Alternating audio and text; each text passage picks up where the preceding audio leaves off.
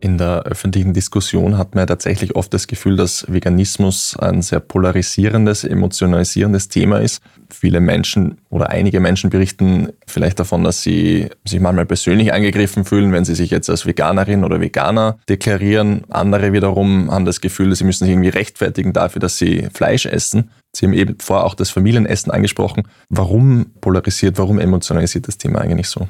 Ich glaube, es sind verschiedene Gründe. Ich glaube, eine große Rolle spielen Vorurteile. Also das eine große Vorurteil ist, dass so eine vegane Ernährung die Menschen völlig entkräftigt und dass die dann dumm und schwach werden und der Körper einfach nicht funktionieren kann ohne Fleisch und Käse.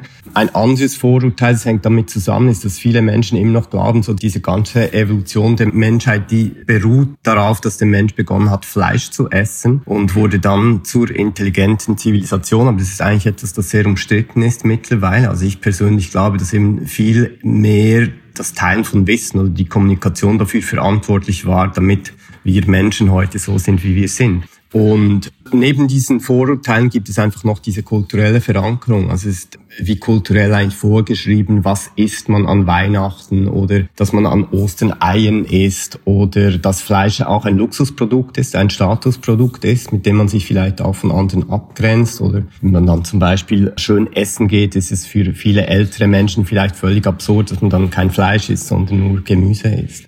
Sie haben ja auch einmal gesagt, dass Fleischessen ein sehr männliches Thema ist und dass sozusagen die Fleischwirtschaft sehr viel auch mit Geschlechterrollen zu tun hat. Inwiefern?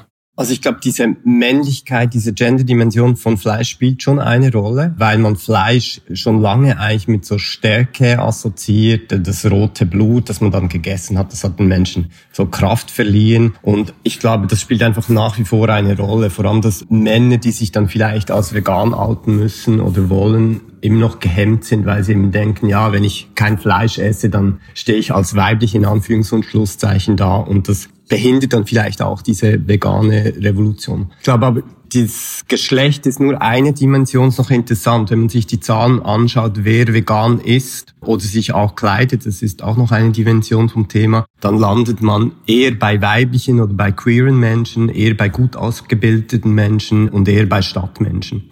Und bei jüngeren Menschen natürlich, das ist die, auch eine sehr wichtige Dimension, vielleicht noch die wichtigere als das Geschlecht. Sie haben vorhin auch gesagt, es geht viel um Vorurteile bei Veganismus. Kommen wir vielleicht bei dem Thema zurück zu Ihrem Buch und den unterschiedlichen Szenarien, die Sie entwerfen. Sie schreiben ja, also es gibt eine Welt in Ihrem Buch, Vegania, die sich tatsächlich schon der veganen Ernährung oder weitestgehend veganen Ernährung widmet. Und Sie entwerfen vier fiktive Inseln, die alle unterschiedliche Ernährungsgewohnheiten, Ernährungsstile haben. Also da gibt es zum Beispiel Chlorella, da gibt es die Hightech Islands, Tenebre oder Circula. Könnten Sie uns kurz schildern, wie die Menschen auf diesen unterschiedlichen Inseln leben?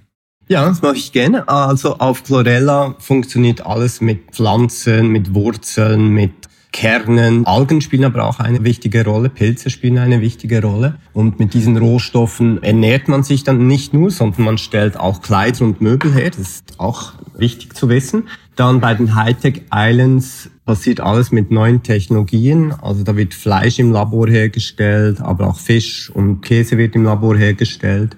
Tenebio, dort stehen die Insekten im Vordergrund oder vielleicht allgemeiner ausgedrückt Lebewesen, die nicht so ein gut ausgebildetes Nervensystem haben. Also man bedient sich auch bei den Quallen oder bei Muscheln und auf Circula, dort geht es um eine Kreislaufwirtschaft und dort darf man sogar auch Tiere essen, aber nur wenn sie eines natürlichen Todes gestorben sind oder man erledigt dort auch die invasiven Arten, die werden dort auch zum Essen freigegeben.